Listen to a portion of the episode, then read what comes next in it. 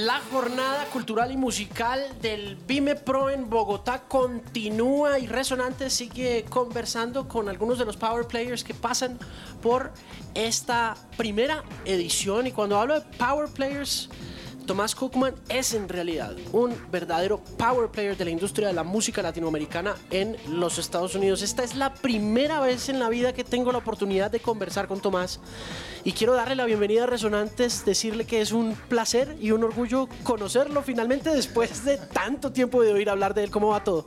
Bueno, muchas gracias por la bienvenida y por suerte todo va muy bien.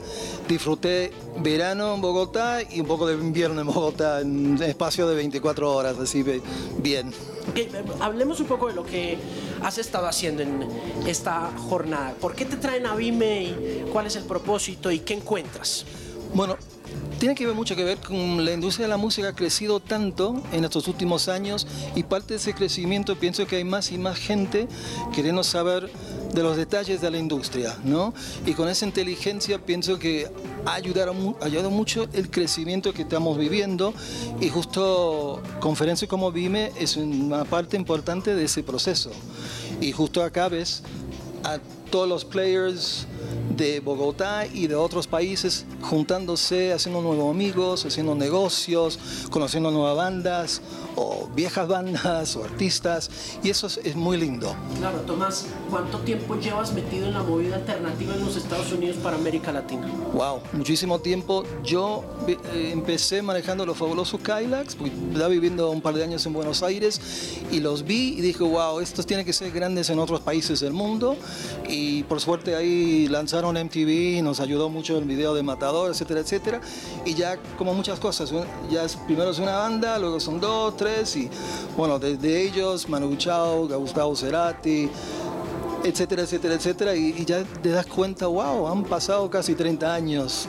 Y mientras que uno sigue gozando de lo que estás haciendo y teniendo algún tipo de éxito, adelante vamos. ¿Qué impacto puedes recordar de Matador en ese momento? ¿Cómo fue ese momento de Matador desde MTV y qué impacto tuvo en Estados Unidos puntualmente?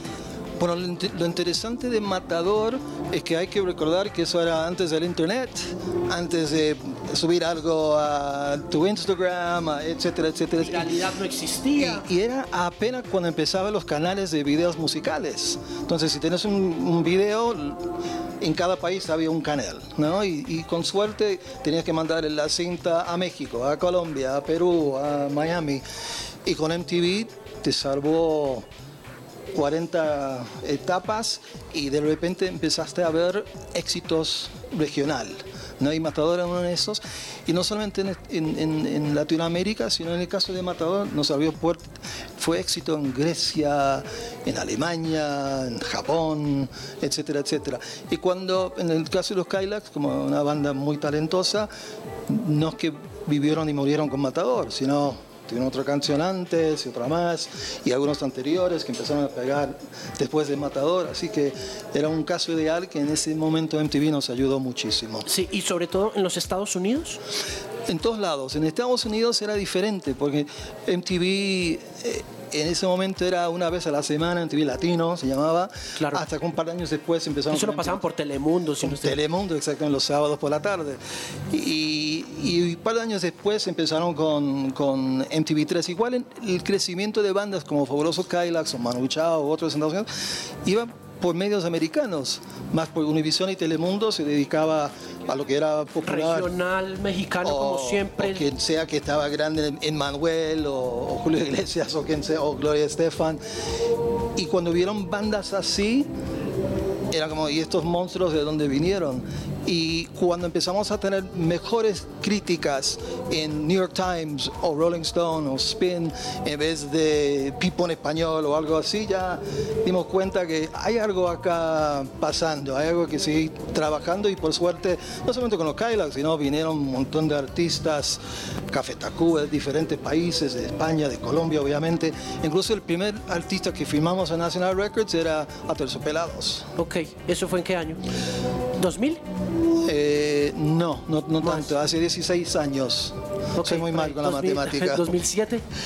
Por, por ahí, ahí. va, sí. ¿Eso fue Río?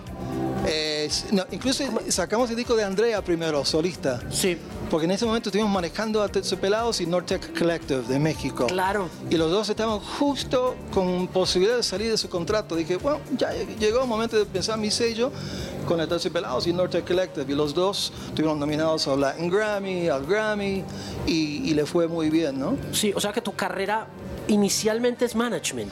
Sí, músico. Ok. Sí, empecé en- como músico tocando en New York, CBGBs, o sea, ¿Qué tal era CBGBs? Cuéntame.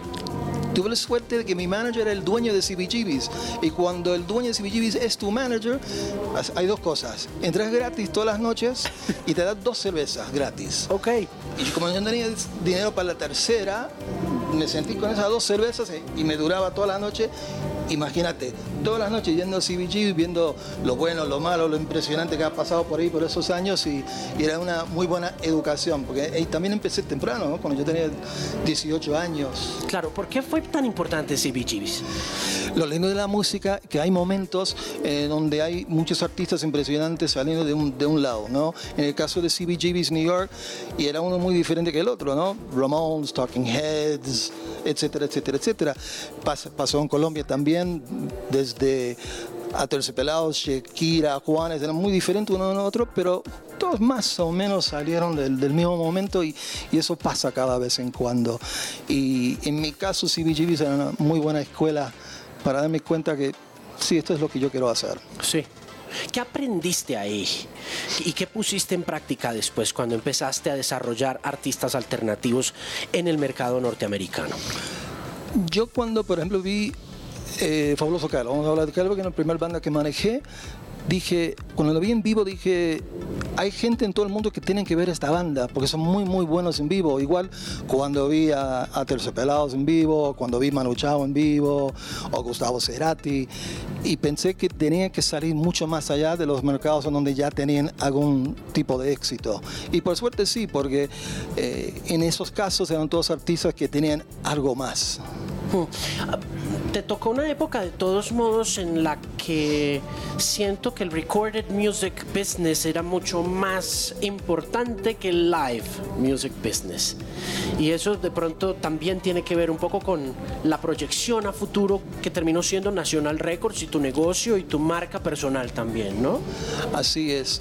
Igual lo, lo- es como muchas cosas en la vida, esto cambia, ¿no? Y tal vez en cinco años vamos a tener otro tipo de conversación. Y eso también es lo, lindo y lo saludable de la industria de la música. Y por eso hay que ser inteligente, ¿no? Hay que ir a lugares como esto, lo de, lo de Vime, y aprender y, y escuchar. Y, incluso cada vez en cuando hay que equivocarte. Mm, Es, estratégicamente, Tomás, lo que hiciste con la música alternativa en los Estados Unidos comenzó con la prensa, mencionabas el New York Times, mencionabas a Spin, y tu estrategia fue dirigir tus esfuerzos hacia ese mercado anglosajón, hacia el mercado Caucasian, si se debe decir de esa manera. Como yo sabía que no podía contar que Univision me iba a poner a mis artistas sábado de la noche a las 8 de la noche, dije, bueno, voy a encontrar un plan B. Y el plan B, bueno, existía, ¿no? Desde los medios que hemos mencionado y también a radios. Hay radios, eh, en ese momento el College Radio era muy importante. Claro. Y había en ese momento 100 shows de música, de, de música alternativa latina, apoyando de, de- de diferentes formas, ¿no? Y, y eso nos ayudó muchísimo también. Eh, muy buenos periodistas salieron de esos momentos que siguen escribiendo, algunos siguen escribiendo hoy en día, hay otros muchos nuevos, ¿no? Pero pienso que es una mezcla de muchas cosas, que al raíz del buen talento pienso que vas a encontrar tu fin, ¿no? Sea que es televisión, medios, radios, hoy en día redes sociales. Si hay algo realmente que vale la pena y, y si tienes un poco de paciencia ahí, también un poco de suerte, vas a encontrar tu camino. vas abriendo el camino de todas maneras y expandiendo ese market share, ¿no? Vas construyendo una participación esencial en el mercado, ¿no? Que, que creo que es la tarea más difícil de hacer. Totalmente. Sí, eh, mencionabas que quizá la conversación que tengamos en unos cinco años sea distinta teniendo en cuenta que has visto hacia adelante en varias ocasiones de tu vida, ¿qué ves ahora a, cinco años? Bueno, lo, lo, bueno es que lo que nunca faltó acá es el amor a la música. El problema era cómo cobramos. Y cuando hay mucho amor, algo vamos a arreglar de, cómo cobramos y hemos arreglado un poquito y obviamente hay mucho más trabajo por hacer, pero lo esencial es ese amor a la música, esa sensación cuando escuchas una canción, es, wow, me siento poderoso, me siento enamorado, me siento lo que sea. Mientras que esa sensación no nos va, estamos bien. Sí, hablaba yo esta mañana con Titi González hablando del tema de amor y plata. Y me decía, cada vez hay menos plata. ¿Cómo ves eso? Cada vez, por ejemplo, sobre todo en términos de streaming. Sí. Y para el mercado alternativo, streaming es difícil. Para la mayoría, sí, exacto. Eh, pero nosotros tenemos artistas que no hacen nada de streaming, pero de repente ganan fortunas en sincros en música en televisión, en videojuegos. Por ejemplo, en el videojuego de FIFA hemos tenido más de 30 canciones que nos ayudaron muchísimo, desde Sistema Solar de Colombia hasta Pinkertones de Barcelona había como un antes y después de estar en el lugar ideal. Tenemos un caso ideal con Ana Tijoux, de la chilena, ¿no? Ana Tijoux, y pusimos una canción de ella en Breaking Bad, en la serie. Yo recuerdo la en, canción. El, en el momento más top del programa. Y normalmente cuando un programa de televisión usa tu canción, si te usan 20 segundos, tenés suerte. En ese caso de Ana Tillo de 1977, usaron casi 3 minutos. Era como un video dentro del programa más hot del momento. Y gracias a eso, disco de oro en Italia, en Israel, en Alemania. Y son las cosas así que, que, no, no, es que lo planeamos, ¿no? Pero ¿cómo haces el pitch? ¿Cómo? Vivimos, nosotros, nosotros estamos en Los Ángeles, estamos cerca de Hollywood y por años y años hemos tenido muchísimos syncs porque siempre fuimos fáciles. Por ejemplo, históricamente, si pones una canción en, un programa de televisión, tienes que hacer un arreglo con la grabación, otro arreglo con el compositor, y normalmente son dos personas con las que trabajar, se pelean, tardan semanas. Nosotros siempre tuvimos cubierto los dos lados y contestamos en una hora. Mira, si, si un programa de televisión nos llama, quieren poner una canción nuestra, entendemos que algún día tienen 500 dólares y otro día tienen 50 mil dólares. No te están mintiendo, es lo que tienen. Y a veces hay que solo por 500 dólares, porque también a veces te llegan 50 mil dólares, ¿no? Claro. ¿Te especializaste en eso? Eh, entre otras cosas. ¿Qué más cosas has ido diversificando en ese panorama de...? Bueno, diferentes artistas, si nosotros somos un sello de jazz, tal vez la contestación es igual para todos, pero como nosotros tenemos canciones de hip hop, tenemos canciones de, de, punk rock, de reggae, de soul, el, camino de cada cual es un poquito diferente. Así que eh, con cada artista que filmamos y sacamos, buscamos el camino que vamos a hacer con, con, esa persona y además respetamos, porque al final del día, cada disco que uno saca es un sueño, sueño de uno, claro. sueño del, artista, sueño de la familia del artista, etcétera, etcétera, etcétera, y hay que respetar esa relación. ¿Cuántos músicos, cuántos artistas tienes firmados en Nacional? Hemos sacado más de 250 discos, entonces son, son bastante. En el lado de management son un poquito más manejables. manejamos eh, seis artistas ahora. ¿Quiénes son? Eh, Love of Lesbian, Paula Sendejas. Eh, hay, hay, varios más que, que, están en diferentes etapas de, su carrera, pero igual es algo súper lindo. Además hacemos booking de un montón de artistas. Ahora estamos teniendo un éxito muy grande con Trueno de Argentina que Claro, lo de Gorilas ahorita está Lo de Gorilas fue increíble, y eso también empezó porque la hija de, de Demon era, es fan de Trueno. Entonces, incluso me estaban mandando fotos de la prueba y la hija de Damon estaba como, ay papá, no me hace sacar una foto con el artista que me gusta tanto, como típico padre, hija, artista, ¿no? Así, cuando tu padre es Damon Albarn, obviamente. Sí, sí, yo, yo, yo vi la foto. ¿Cómo sabes cuándo parar? ¿Sabes parar? ¿Eh? Sí.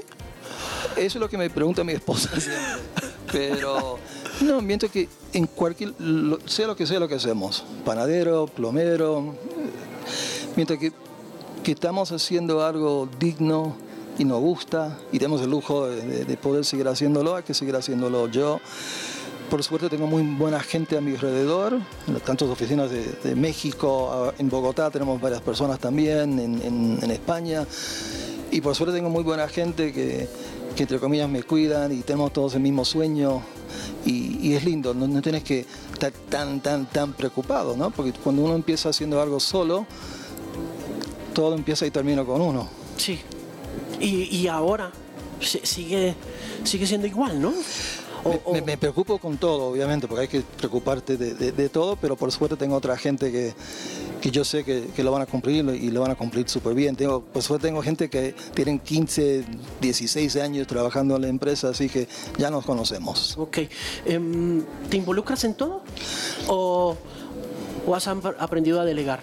No, aprendí. Sí, eh, me, costó muchísimo. Que micromanaging. Si, no, quiero ser micromanager, pero quiero estar al tanto, porque si además si, si me cruzo con un tren o con quien sea, quiero saber lo que está pasando en no quiero ser, bueno, mándame un reporte media hora porque llega el artista. Ese, ese tipo de sensación, que yo lo vi muchas veces, ¿no? Como directores de, de ciertos majors que son así. Yo nunca quería ser ese. Hmm, pero firmas, me imagino, tienes el, la, palabra final en la firma de, un artista. Sí, yo todos los artistas que hemos filmado, si tienen éxito o, no, la culpa la tengo yo. Hablemos del caso de Manu Chao, sí. porque estábamos hablando hace un rato con, con Chilango de, de, ese tema. Eh, cuéntame un poco la historia de haber firmado a Manu Chao y, y, qué impacto tuvo eso. Tengo entendido, algo, alguien me dijo alguna vez que Manu Chao era el artista más vendedor del planeta en todos los mercados porque era francés, inglés, español. Entonces el alcance en un año como 1999 era enorme. ¿Cómo fue eso? Sí, con lo clandestino y toda esa época era impresionante la cantidad de discos que vendió cuando se vendían muchos discos. Luego, eh, cuando yo empecé a manejarlo, él me llamó una vez, Tomás, ¿quieres ser mi manager? Y dije, hmm, hermano, chao. Obviamente quiero ser su manager, ¿no? Pero vamos a hacer algo no me llamas tu manager. Amigo, Tomás, lo que quieras, pero no me digas manager, conociendo quién es Manu Chao, ¿no? Y tuvimos 10 años juntos, sacamos dos discos, vendimos, tuvimos su primer disco de oro en Estados Unidos y giramos por todo el mundo. Incluso no hay nada cierto en el mundo. Después del éxito de Welcome to Tijuana, que es un clásico en México, es un himno, en cierto eh, público obviamente, y me acuerdo hicimos un show en Tijuana una vez, en lugar de, vamos, Welcome to Tijuana, vamos a hacer Tijuana, un lugar grande de 10.000 personas, vinieron 300 personas. Por eso yo jamás quiero ser promotor, porque esas cosas a veces pasan y, y, me sentí mal por el promotor, ¿no? Pero esas cosas pasan. Regresamos seis meses después y vinieron 20.000 personas, pero son cosas raras de, de la vida, sí, sí. Qué cosa tan curiosa. Pero Manu sí me fue un placer, me acuerdo, eh, incluso yo tenía una casita de huésped y se quedó dos meses grabando en esa casita y, me escribió las letras de varias canciones que escribió ahí y, todavía lo tengo marcado en mi, oficina. Sí. ¿En qué año comenzó el Latin American Music Conference? El, el AMC empezó hace 23 años y empezamos justo en el primer boom del internet. Entonces porque ¿cómo carajo lo voy a pagar? Eh, es costoso hacer una conferencia grande y justo una de las tantas compañías de internet dijo, bueno, voy a ser el sponsor principal, le voy a dar 100 mil dólares para hacerlo. Perfecto. Ellos ni fueron, mandaron el logo, eh, así eran como gastaron dinero. En ¿Qué marca fue?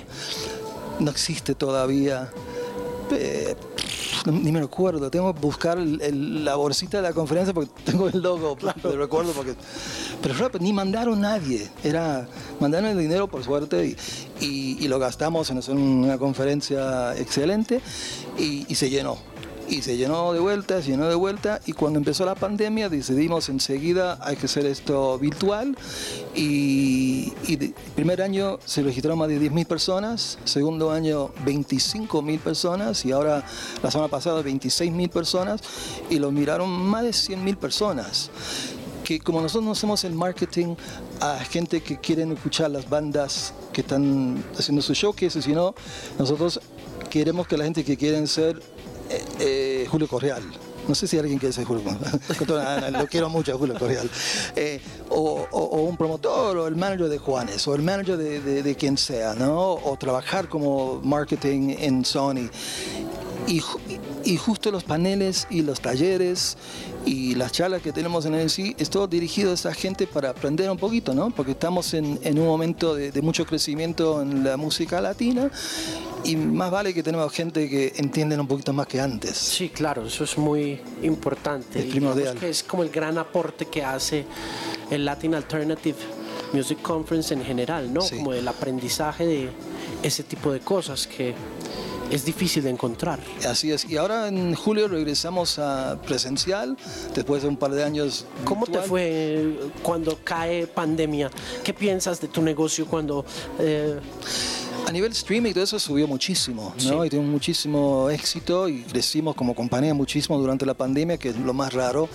Pero a nivel conferencia eh, fuimos directamente a lo virtual y, y, ¿Y funcionó? Y funcionó. Además, me dio mucho gusto porque hay mucha gente que no puede ir a Nueva York. Nueva York es caro. Incluso no digo que están en, en Cartagena o están en Buenos Aires, sino que están en the Bronx. ¿Vas a seguir haciendo las dos versiones? Eh. Hay un par de personas en mi oficina que me van a matar cuando digo que sí, pero sí. Eh, mucho trabajo, pero mientras que tenemos la- el apoyo del- de, la industria y hay suficiente cosas de qué hablar, lo vamos a seguir haciendo así también. Además que el LAMC tiene siempre, como muchas de las cosas que haces, un muy buen cubrimiento mediático, ¿no? Sí, por suerte tenemos mucha gente que entienden que lo estamos haciendo con pasión y con buenas intenciones. Sí, funciona bastante bien, el New York Times siempre está ahí. Sí, siempre. Ha sido un gran aliado tuyo y siempre te ha acompañado con muy buenas palabras. Cosas para mencionarle a un artista que esté incursionando y cuyo camino sea inherentemente alternativo. ¿Qué le dices tú a un artista que te esté oyendo en Casanare o en San José del Guaviare o en, en Caldas, Antioquia? Bueno, incluso la palabra alternativa es tan flexible, porque lo que era alternativa hace un par de años ya es el mainstream. Nosotros empezamos a tener canciones de J Balvin hace ocho años, cuando daba demos, ¿no? O Bad Bunny o quien sea, y esos son ya el O sea, mainstream. pasan por ahí. Sí, pasan por Chucky Town. Chucky Town empezaron en el LAMC. Yo incluso yo lo conocí a Tostao y Goyo caminando por los pasillos del LAMC. Digo, estos dos tan nos demos CDs en ese momento. Escuché de dónde vengo. Yo dije, "Vamos, vamos, vamos a, a firmarlos a Nacional. Y de ahí, bueno, Sony me los robó, pero está bien. Eh, eh, Me alegro mucho que, que siguen con mucho éxito los, los Chucky Town y, y muchos otros también. Bombo Estéreo también Claro. empezaron el LAMC. Sí. Mira, para cerrar, eh, ¿incursionaste en la radio también? ¿Hiciste esta Latin Alternative? Eh, hice un show en Sirius XM, que es la radio sa- Sí. satélite en Pues no Estados tenías Unidos. una radio alternativa latina en... en... El radio entero no. Ok. No, tan, Porque tan yo- loco no estoy. Un tiempo estuve oyendo una, una radio que tenía una como comunitaria pequeña y alguien me dijo, esa radio es de Thomas Cookman. Ah, gracias.